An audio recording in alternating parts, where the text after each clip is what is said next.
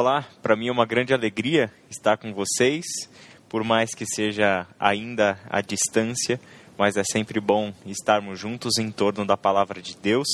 E hoje, a convite do LIP, eu vou conversar um pouco com vocês sobre a carta à igreja em Tiatira, que se encontra no livro do Apocalipse, e nós vamos fazer a leitura de Apocalipse 2, do verso 18 até o verso 29. Ao anjo da igreja em Tiatira, escreva: Estas são as palavras do Filho de Deus, cujos olhos são como chama de fogo e os pés como bronze reluzente. Conheço as suas obras, o seu amor, a sua fé, o seu serviço e a sua perseverança, e sei que você está fazendo mais agora do que no princípio. No entanto, contra você tenho isto: você tolera Jezabel aquela mulher que se diz profetiza. Com seus ensinos, ela induz os meus servos à imoralidade sexual e a comerem alimentos sacrificados aos ídolos. Dei-lhe tempo para que se arrependesse da sua imoralidade sexual, mas ela não quer se arrepender. Por isso, vou fazê-la adoecer e trarei grande sofrimento aos que cometem adultério com ela a não ser que se arrependam das obras que ela pratica. Matarei os filhos dessa mulher. Então todas as igrejas saberão que eu sou aquele que sonda mentes e corações e retribui a cada um de vocês de acordo com as suas obras. Aos demais que estão em Tiatira, a vocês que não seguem a doutrina dela e não aprenderam, como eles dizem, os profundos segredos de Satanás, digo: não porei outra carga sobre vocês. Tão somente apeguem-se com firmeza ao que vocês têm, até que eu venha. A aquele que vencer e fizer a minha vontade até o fim, darei autoridade sobre as nações. Ele as governará com um cetro de ferro e as despedaçará como a um vaso de barro eu lhe darei a mesma autoridade que recebi de meu Pai. Também lhe darei a estrela da manhã. Aquele que tem ouvidos, ouça o que o Espírito diz às igrejas. Vamos orar? Senhor nosso Deus e Pai, muito obrigado pela tua palavra. Obrigado pelo privilégio que nós temos de lê-la, de fazermos reflexões sobre ela e de principalmente, Pai, guiarmos a nossa vida pela tua palavra. Que a tua instrução seja viva para todos nós e a cada lar, Pai, em que essa palavra chegar, que o teu espírito seja ouvido, que a tua voz seja ouvida com clareza e que corações e mentes sejam transformados pelo agir do teu espírito. E é em nome de Jesus, o Cristo, que nós oramos. Amém. Ah, de início, seria legal a gente fazer algumas considerações acerca do contexto dessa carta do Apocalipse e a gente pensar um pouquinho, se situar um pouquinho na história sobre o que está acontecendo aqui. Esses textos de João, eles são datados da última década do primeiro século da era cristã. Nós estamos falando do cristianismo de terceira geração, portanto. O ano é mais ou menos 90, 95 que são os últimos anos do governo de Domiciano, quando a Ásia Menor, todo esse contexto em que essas cidades mencionadas no Apocalipse estão ah, localizadas, se torna o centro de um grande movimento político-religioso, que era chamado o culto ao imperador culto ao imperador consistia em uma maneira do Império Romano controlar as muitas nacionalidades, culturas e religiões que viviam naquele contexto, de modo que por uma prestação de culto, por uma homenagem simbólica, que seria nada mais do que ir a um templo onde havia uh, uma imagem do imperador e ali queimar um incenso à imagem do imperador, era uma maneira de você mostrar uma submissão ao Império Romano. Claro que isso tem um pouco da necessidade de grandeza das autoridades e das nações daquele tempo. No entanto, havia ali uma maneira também de você avaliar se todos aqueles povos, independentes das suas religiões, das suas práticas culturais locais, estavam ou não submissas ao Império Romano. Não preciso nem dizer que o culto ao imperador se tornou um dos grandes motivos pelos quais os cristãos a partir deste momento da história, passaram a ser sistematicamente perseguidos pelo Império Romano. Quando o Apocalipse é escrito, nós já estamos vivendo esse período, essa fase complicada, onde a perseguição que até então tinha sido mais local, familiar, quando a gente lê sobre perseguições, lá no contexto das cartas de Paulo, são muito mais perseguições relacionadas a amigos, a parentes, a pessoas das cidades que passavam a ver com os maus olhos os discípulos de Jesus, porque agora eles aparentemente abandonaram todos os deuses, todas as tradições familiares, a religião do povo e para seguir um novo ensino, uma nova religião, e isso para eles era complicado porque se tratava de uma quebra de tradição. Então, essa perseguição lá do tempo, por exemplo, da carta, da primeira carta de Paulo aos Tessalonicenses, é muito mais uma perseguição pessoal, é, particular, de, de cultura local, do que sistemática propriamente dita. Essas perseguições mais sistemáticas, dirigidas diretamente aos seguidores de Jesus, elas vão acontecer de uma forma mais intensa e organizada a partir do final do primeiro século. E, sem dúvida nenhuma, o culto ao imperador foi um, do, um dos elementos catalisadores dessas perseguições que esse povo passou. Esse cristianismo de terceira geração que nós falamos, a gente conta mais ou menos assim, né? Os historiadores pensam dessa forma e organizam essas ondas de conversões ao cristianismo a partir da primeira geração que foram as testemunhas oculares de Jesus, pessoas que é, acompanharam Jesus durante o seu ministério, que estavam presentes no dia do Pentecostes, por exemplo, e ali se converteram a Cristo por intermédio da pregação de Pedro e tal. Então, todo aquele primeiro movimento inicial do cristianismo, até o comecinho do livro de Atos, é o que a gente chama de cristianismo de primeira geração. O cristianismo de segunda geração são aqueles que foram convertidos ao evangelho por intermédio das missões, por intermédio dos discípulos de Jesus e dos cristãos de primeira geração. E aí a gente tem o cristianismo de terceira geração, onde a principal característica é que aquelas testemunhas oculares do, da primeira onda, da primeira geração, já haviam morrido e restavam pouquíssimas pessoas da primeira geração. E esses de terceira geração se converteram por intermédio do trabalho dos da segunda geração. Então, é, se a gente pensar até do ponto de vista lógico, parece que aquele movimento inicial já chega de uma certa forma um pouco mais enfraquecido e já um pouco mais diluído com outros elementos e outros fatores que vão se acrescentando à fé cristã. E este é um movimento natural, nós não precisamos temer isso. Nós precisamos é tomar consciência de que geração em geração as bases da fé precisam ser revisitadas de modo que a gente saiba discernir o que chegou na nossa geração, filtrada por uma geração, e, e que aquilo que veio da geração anterior não traz problemas para a nossa geração. Então, essa, esse trabalho, esse exercício, é um exercício de pastores, de teólogos, de líderes cristãos que precisam sempre revisitar as, as bases da fé cristã, a palavra de Deus, para sermos críticos com relação àquilo que a nossa geração está vivenciando, se ela está ou não está de acordo com a verdade do Evangelho. Dessa forma, o livro todo do Apocalipse é uma circular que foi enviada a essas sete igrejas da Ásia Menor Uh, cuja metrópole, cuja principal cidade é a cidade de Éfeso. E essas outras igrejas, Tiatira, Pérgamo, Sardes, Filadélfia, Laodiceia, são as cidades nos arredores de Éfeso. Né? Então, o que isso traz de importante para nós é que essas igrejas não foram fundadas por João. Essas igrejas são de tradição paulina.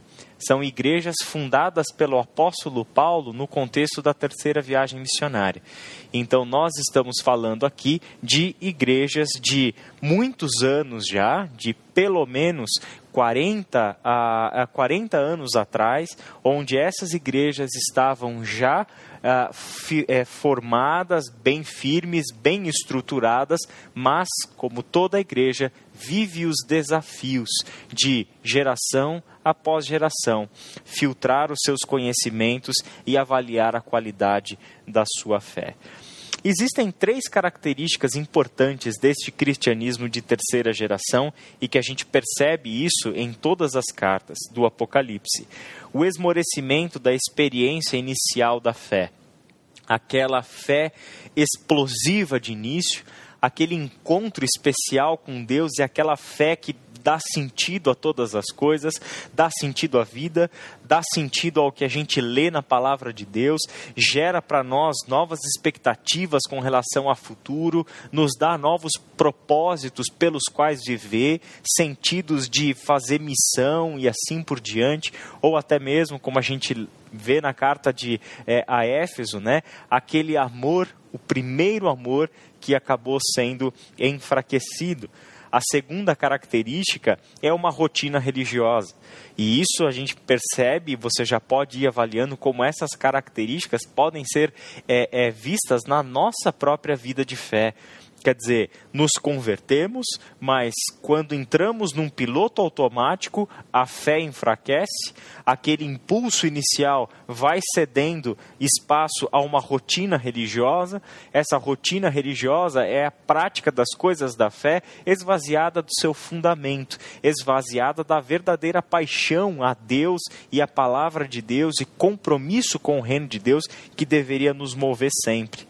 E por fim, a terceira característica é consequência das duas anteriores. É uma vida que passa a ser moldada pelos valores do seu contexto, pelos valores do seu entorno. Com isso, a gente olha especificamente para a igreja de Tiatira e o que nós estávamos enxergando quando olhamos para a realidade desses irmãos. De todas as cidades, dessas sete cidades, Tiatira é a menor e a menos famosa pouco citada no Novo Testamento. Na verdade, era uma cidade que tinha diversas corporações comerciais, existia uma rede comercial muito grande na cidade de Tiatira. Isso era a sua fama no seu tempo, era uma cidade que vivia do comércio e alto comércio, e dentre as quais a gente pode perceber que Lídia, de Atos capítulo 16, da cidade lá de Filipos, onde Paulo prega o evangelho e tal, era dessa cidade. Ela era do ramo têxtil, né, uma, uma comerciante de tecido de púrpura, né? que pertencia justamente à cidade de Tiatira, né? Possivelmente, a gente não tem como afirmar isso com toda certeza, mas possivelmente é, Lídia tenha sido a pessoa que levou o evangelho para a cidade de Tiatira, visto que Lídia se tornou uma apoiadora de Paulo e dos seus companheiros de missão, né? Em Tiatira não havia um templo ao imperador. Então as pessoas de Tiatira, para prestar o culto ao imperador, iam até uma cidade próxima para isso.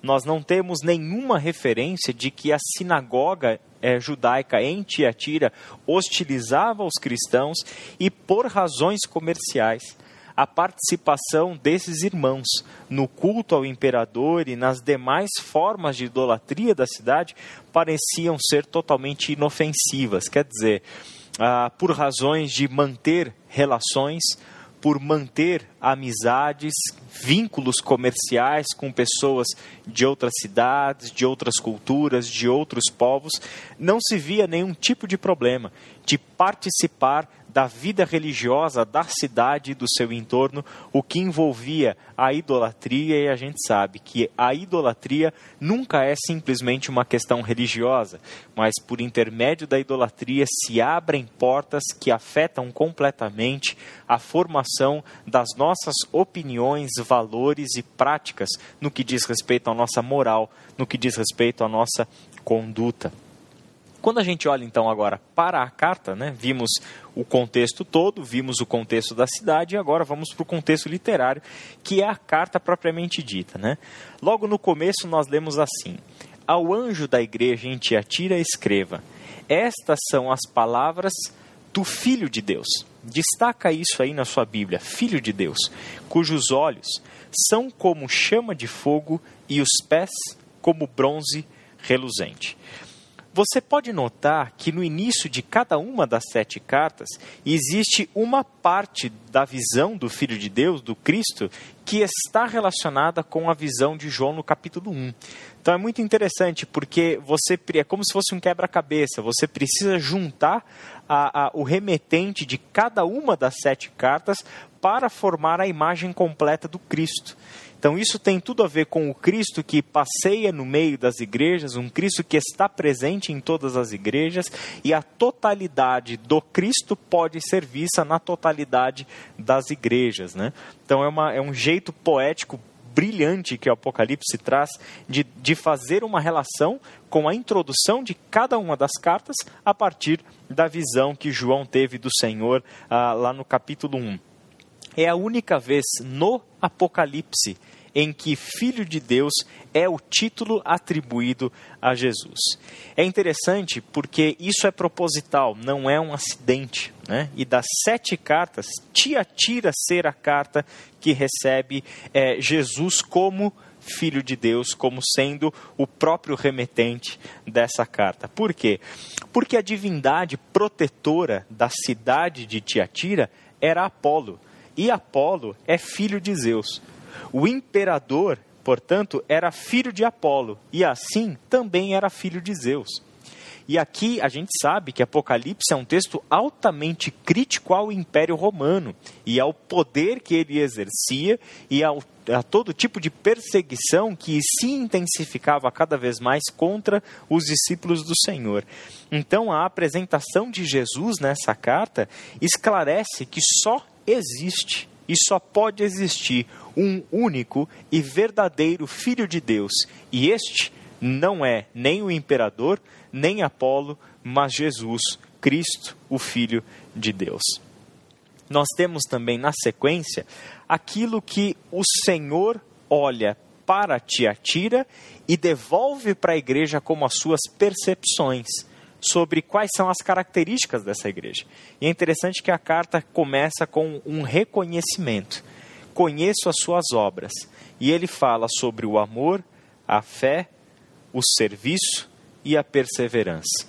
Interessante porque em 1 aos Tessalonicenses, capítulo 1, versículo 3, nós temos um Paulo que escreve para aqueles irmãos, é, exaltando, elogiando aqueles irmãos por causa dessas características. Muito semelhante, olha só. Lembramos continuamente diante de nosso Deus e Pai o que vocês têm demonstrado, o trabalho que resulta da fé, o esforço motivado pelo amor e a perseverança proveniente da esperança em nosso Senhor Jesus Cristo todas essas três palavras que sempre fizeram parte do tripé que sustenta a vida do discípulo de Jesus e da igreja, que é a fé, o amor e a esperança, estão presentes aqui logo na introdução dessa carta. Sei que você está fazendo mais agora do que no princípio. Conheço as suas obras. Conheço as suas obras é uma outra maneira de dizer o seguinte: igreja, eu sei o que você tem feito. As suas ações não estão escondidas aos meus olhos. Três afirmações eu gostaria de fazer a partir dessa introdução da carta e dessa revelação do Senhor, né? Eu sei o que você tem feito, sei que você está fazendo mais agora do que no princípio. O que a gente pode é, concluir sobre isso? Primeiro, é que Jesus está atento àquilo que nós fazemos como igreja. As nossas obras não estão ocultas aos olhos do Senhor. Por muito tempo nós resumimos uma avaliação da fé cristã como uma prova de conhecimentos, de modo que, para a maior parte da história recente do cristianismo, avaliar se uma igreja está agindo de acordo com a vontade de Deus ou não tem muito mais a ver com a avaliação dos conteúdos que ela professa enquanto doutrina. E nós não estamos negligenciando a, a importância da doutrina. Nós olhamos para o restante do Novo Testamento e vemos um, um interesse muito grande dos apóstolos em fazer valer a verdade é, da fé, em termos de conteúdo propriamente dito. Mas é muito significativo que quando o Senhor olha para a igreja, ele não vai chamar gente para responder um questionário sobre certo e errado da doutrina. Ele vê a nossa doutrina manifestada nas nossas ações. É naquilo que nós fazemos como igreja que melhor se revela a qualidade da nossa doutrina. A nossa teologia se revela melhor naquilo que a gente faz e não naquilo que a gente responde com a boca. É ali que se manifesta a verdadeira sã doutrina é na conduta. É na conduta que nós avaliamos se nós estamos produzindo frutos de acordo com o fruto do Espírito, de acordo com a qualidade da árvore. É justamente ali que se manifesta. Segunda afirmação que a gente pode fazer é que nós somos avaliados por nossas obras e pelo desenvolvimento da nossa fé, que sempre se transforma em ação. Interessante, nós, de novo, não negligenciamos a importância do conhecimento. E como professor, eu posso dizer o quanto isso é importante. Né? Nós, como cristãos, conhecermos e conhecermos cada vez mais a palavra de Deus e assuntos relacionados à palavra de Deus. Isso é inquestionável. O que nós não podemos perder de vista é que todo conhecimento gera ação. Todo conhecimento vai gerar uma prática. E é por meio dessa prática que nós avaliamos, porque uma fé que não resulta em trabalho, uma fé como Paulo falou em 1 Tessalonicenses 1,3 que a gente leu, ou uma fé como Tiago vai falar lá na sua carta, você me diz que tem fé, então me mostre as suas obras, porque eu te mostro a minha fé pelas minhas obras. É justamente esse o ponto que nós precisamos é, enxergar como igreja e avaliarmos a qualidade das nossas obras, porque não tem nenhuma outra prova mais adequada para avaliarmos a nossa fé do que as nossas ações. E terceira afirmação: a salvação pela graça nunca anula e nem se opõe ao esforço, o trabalho e o serviço. Todos nós sabemos e sabemos muito claramente que a salvação é pela graça mas nós nunca deveríamos ter tirado do foco o nosso esforço pessoal, o nosso trabalho, o nosso empenho para que conosco a graça de Deus não fosse inútil. O desenvolvimento da nossa salvação, o desenvolvimento da nossa fé, de modo que Deus possa olhar para a nossa vida e dizer o que disse para Tiatira: Sei que você está fazendo mais agora do que no princípio porque eu tenho observado as suas obras, eu tenho observado o seu trabalho, o seu esforço, e eu posso dizer: você está no caminho certo. Siga em frente. Uma palavra de encorajamento. Mas nem tudo o que é a avaliação do Senhor para nós vai ser encorajamento. Sempre a advertência está presente na palavra do Senhor e sempre precisamos tomar a advertência do Senhor como prova do seu amor por nós. É também no contexto das cartas que nós lemos a famosa frase: Eu disciplino a quem eu amo. Eu disciplino porque te quero bem disciplino porque eu quero que você seja como eu sou. E essa é a razão pela qual o Senhor tem uma palavra dura contra a igreja de Tiatira. No entanto, contra você tenho isso. Você tolera Jezabel. Quem é a Jezabel de Tiatira, né? É muito difícil e praticamente um exercício impossível de ser realizado tentar identificar literalmente uma mulher chamada Jezabel na cidade, na igreja de Tiatira. Por quê? Porque Jezabel, como muita coisa no Apocalipse, é uma personagem que traz consigo uma personificação Personificação do que neste caso? O próprio texto ajuda a gente a, a, perceber isso, né? Ela personifica a idolatria, o engano, a deturpação da palavra de Deus. E a igreja de Tiatira recebe a palavra do Senhor, né? Você tolera Jezabel, você deixa passar, você olha para Jezabel e para as suas ações e para as consequências das suas ações e dá de ombros. Você diz: ah, isso não é nada demais, ah, isso não é importante, não é algo com que devemos nos preocupar. Vamos seguir em frente com a nossa vida e não tem problema a presença de Jezabel entre nós, não tem problema as consequências do que Jezabel introduziu no meio de, do povo de Deus mas o Senhor tem uma perspectiva muito diferente sobre isso. Ele deixa claro que tem, e tem muito problema, deixar passar o que Jezabel faz. Por quê? Quem é Jezabel na história do povo de Israel? Você vai perceber que no Apocalipse como um todo, as muitas histórias do Antigo Testamento são trazidas de volta aqui no Apocalipse como ícones, como simbologia, onde por meio dessas histórias Deus está mostrando coisas para esse povo. Jezabel, Babilônia. Então são diversos exemplos extraídos da história de Israel que voltam aqui para o Apocalipse, personificando alguma coisa. Então isso leva a gente inevitavelmente para o primeiro livro dos reis, e eu quero ler alguns trechos somente de 1 Reis, primeiro, capítulo 16, verso 31. Ele, se referindo a Acabe, não apenas achou que não tinha importância cometer os pecados de Jeroboão, filho de Nebate, mas também se casou com Jezabel, filha de Etbaal, rei dos Sidônios, e passou a prestar culto a Baal e a adorá-lo. A personagem Jezabel é escolhida a dedo para personificar idolatria e deturpação na carta Tiatira. Por quê?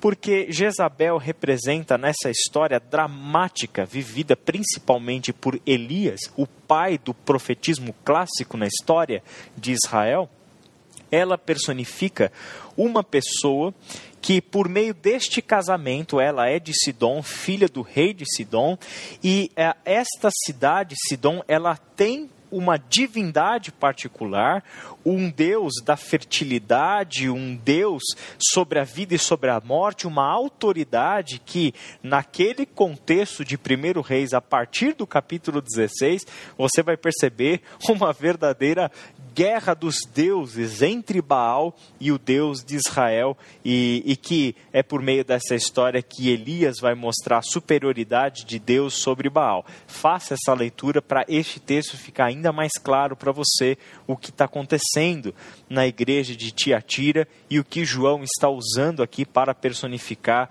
essa mensagem. 1 Reis 18,4, um outro texto sobre Jezabel ela estava exterminando os profetas do Senhor. Por isso, Obadias reuniu cem profetas e os escondeu em duas cavernas, cinquenta em cada uma, e lhes forneceu comida e água. Jezabel não era apenas uma mulher que incentivava o culto a Baal, que incentivava aquele que era o povo de Deus por meio da sua autoridade máxima, que era a figura do rei, Acabe e, junto com a sua esposa, levava o povo de Deus a uma deturpação dos seus caminhos, a seguir um outro Deus, a adotar uma outra divindade que gerava no seu povo uma nova consciência e uma nova conduta. Então era uma, um, um, pecado, um problema, o da idolatria, que era tremendamente forte em todos os contextos de cidades em que foram anunciadas o Evangelho no Novo Testamento, mas que quando chegamos no cristianismo de terceira geração, ele ainda é mais intenso. Eu quero dar apenas uma dica para você. Leia a carta de João e perceba como ela termina. A última frase da primeira carta de João é: Filhinhos guardem-se da idolatria. Filhinhos, tomem cuidado com a realidade da idolatria. porque a idolatria está aí, é uma realidade presente, cotidiana para vocês. Jezabel não apenas, portanto, incentivava, juntamente com seu marido, o rei Acabe, que o povo de Israel se desviasse do verdadeiro Deus e seguisse Baal, mas ela também perseguia violentamente aqueles homens e mulheres que pertenciam a Deus e que não se prostravam diante de Baal. E mais um texto de 1 Reis, capítulo 21. Nunca existiu ninguém como Acabe, que pressionado por sua mulher Jezabel, vendeu-se para fazer o que o Senhor reprova. Ele se comportou da maneira mais detestável possível, indo atrás de ídolos, como faziam os amorreus que o Senhor tinha expulsado de diante de Israel. O que é o ídolo, gente? O ídolo é aquilo que exerce senhorio sobre a nossa vida. Ídolo é o que nos escraviza, e é com ídolos que o seu povo se prostitui. É muito forte as imagens que o Antigo Testamento usa para a idolatria, e uma delas é a da prostituição. Prostituir-se com o ídolo é ir atrás do ídolo, é quebrar alianças com o ídolo, é ir acima de todos os limites da razão, das lógicas da nossa fé em Deus e nos vendermos a esses ídolos, porque estes ídolos nos ofertam coisas de acordo com as seduções que nós já trazemos dentro do nosso próprio coração, que deseja o mal, que deseja o pecado. Portanto, ser tolerante com a idolatria é pecado. Ser tolerante com aquilo que pode exercer o senhorio sobre as nossas vidas é pecado e precisa ser tirado do meio de nós. A resposta do Senhor é dura: matarei os filhos dessa mulher, ou seja, eu exterminarei do meio de vocês os discípulos dessa mulher. Então, todas as igrejas saberão que eu sou aquele que sonda mentes e corações e retribuirei a cada um de vocês de acordo com as suas obras. Deus vê a idolatria em nossos corações. Ele sonda e conhece as nossas intenções e os nossos desejos mais secretos, individualmente e como povo, individualmente e como igreja. Não podemos nos enganar achando que a idolatria é exclusivamente o culto a uma divindade, é feita de madeira, pedra, mármore, ferro, seja lá o que for. A idolatria não está restrita ao, âmbito da religião institucionalizada. Mas a idolatria sempre é uma religião praticada no nosso coração. E a idolatria pode ser uma deturpação de coisas boas e naturais, como idolatrar os nossos filhos, como idolatrar os nossos líderes, como idolatrar uma ideologia ou um partido, como idolatrar o dinheiro, o sucesso, a fama, o trabalho e tantas outras coisas. São coisas que em si não são ruins e em muitos casos são até boas e desejáveis. Mas por causa da nossa relação idolátrica, transformamos coisas boas em ídolos e por meio disso nos esquecemos de quem é o verdadeiro e único Deus. Aos demais que estão em Tiatira, a vocês que não seguem a doutrina dela e não aprenderam, como eles dizem, os profundos segredos de Satanás, eu digo: não porei outra carga sobre vocês, tão somente apeguem-se com firmeza ao que vocês têm até que eu venha. Esse profundo segredo de Satanás é uma referência a uma busca de um conhecimento, e isso era próprio também de uma seita que surgiu no seio do cristianismo nesse contexto, que era o gnosticismo, que eles ensinavam que para derrotar os poderes do mal de Satanás era necessário que aqueles que lutam contra Satanás tivessem uma profunda experiência com o mal. Né?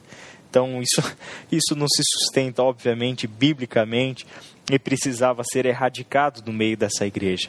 Apegar-se com firmeza ao que vocês têm, a perseverança, é uma expressão que nós encontramos aqui de profundo encorajamento para que não se contaminassem com os falsos ensinos e profecias, mas que essa igreja deveria se manter firme e firme no evangelho da graça que lhes foi anunciado. E o que é o, o, o prêmio? Qual é a recompensa que essa carta traz àquele que vencer? A aquele que vencer e fizer a minha vontade até o fim, darei autoridade sobre as nações. Ele as governará com cetro de ferro e as despedaçará como um vaso de barro. Eu lhe darei a mesma autoridade que recebi de meu Pai. Também lhe darei a estrela da manhã. Aquele que tem ouvidos, ouça o que o Espírito diz às igrejas. Ao vencedor que persevera em fazer a vontade do Senhor até o fim, novamente está aqui a ação por trás desse texto, né? Jesus está atento para o fazer, Jesus está atento para o agir. Não é apenas aquele que conhece a sua vontade, mas é aquele que persevera na sua vontade, é aquele que executa, aquele que faz a sua vontade, o foco no agir, o foco na ação, no empenho. Hoje nós estamos mais preocupados no que Deus deve fazer por nós do que aquilo que nós devemos fazer por Ele e para as pessoas. Isso é uma característica do cristianismo da nossa geração. Tiatira, como as demais igrejas da terceira geração do cristianismo, tinham as suas características. Quais eram as nossas? Quais são as nossas? quais são as características que nós podemos identificar no nosso tempo.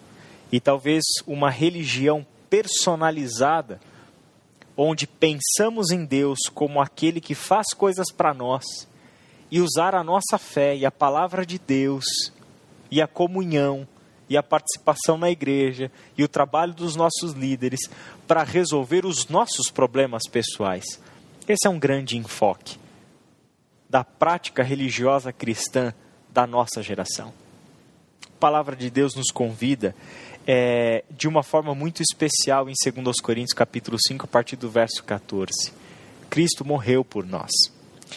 E ele morreu e ressuscitou para que aqueles que agora vivem e vivem porque ele morreu e ressuscitou por nós. E ele fez isso então para que estes a quem ele deu vida já não vivam mais para si mesmos, mas que vivam por aquele que por eles morreu e que por eles ressuscitou. Nós devemos olhar para essa carta como um grande alerta. Muda o foco. Não é tanto o que Deus está fazendo por você ou o que você quer que Deus faça por você, mas é qual é a sua resposta. O que Deus tinha para fazer por nós, Ele fez nós apenas temos diante de nós o desafio de nos tornarmos conscientes do que Ele já fez por nós. E isso é palavra de Deus, isso é Bíblia, isso é debruçar sobre a palavra de Deus e nos alimentarmos de tudo que Ele já fez por nós. Se este conhecimento estiver ativo, lançaremos fora a idolatria. Se este conhecimento de Deus estiver claro, jamais nos prostraremos diante dos ídolos do nosso coração e do nosso tempo. Se este conhecimento estiver ativo, nós estaremos trabalhando, ativos, na missão, junto com Deus, neste mundo e para o bem deste mundo. A estrela da manhã, a estrela da manhã. Eu lhes darei também a estrela da manhã. No Apocalipse, quem é a estrela da manhã? Capítulo 22, versículo 16. O próprio Cristo é a estrela da manhã. E ele é o maior prêmio e a maior recompensa que nós podemos receber. A igreja que busca a estrela da manhã, a presença do próprio Cristo entre nós e em nós, é a igreja que reconhece que não há prêmio, que não há bem maior do que viver e estar eternamente na presença do Cristo. Feche os seus olhos e vamos orar. Pai querido, muito obrigado pela oportunidade que tivemos de estudar por alguns minutos a tua palavra. Nosso desejo, Pai, é que esta nossa busca pessoal por conhecimento de ti, conhecimento este, Pai, que não pare nas nossas ideias, nas nossas a, a elucubrações, no nosso pensamento, que não sejam coisas puramente teóricas, Pai. Conhecimento este, Pai, que nos transforme a conduta, que nos leve a uma vida nova, a novas perspectivas e a novas práticas. Esse é o nosso desejo, Pai amado. Que conhecer a Tua palavra, Pai, seja, Senhor, um exercício como quem busca, Pai, uma nova razão pela qual viver e, Senhor, está o tempo todo buscando, Senhor, novas práticas para essa nova vida que o Senhor Deus, Deus deu para nós. Obrigado, Pai amado, porque o Senhor nos dá este privilégio de recomeçar e de, junto contigo, Pai, diariamente, encontrarmos novas coisas para fazer junto contigo, para o bem da criação, como o Senhor tanto ama fazer algo que o Senhor deixou tão claro para nós em toda a Bíblia. É em nome de Jesus Cristo que nós oramos. Amém. Foi um prazer dividir esse tempo com você. Que Deus te abençoe e uma ótima semana. Até a próxima.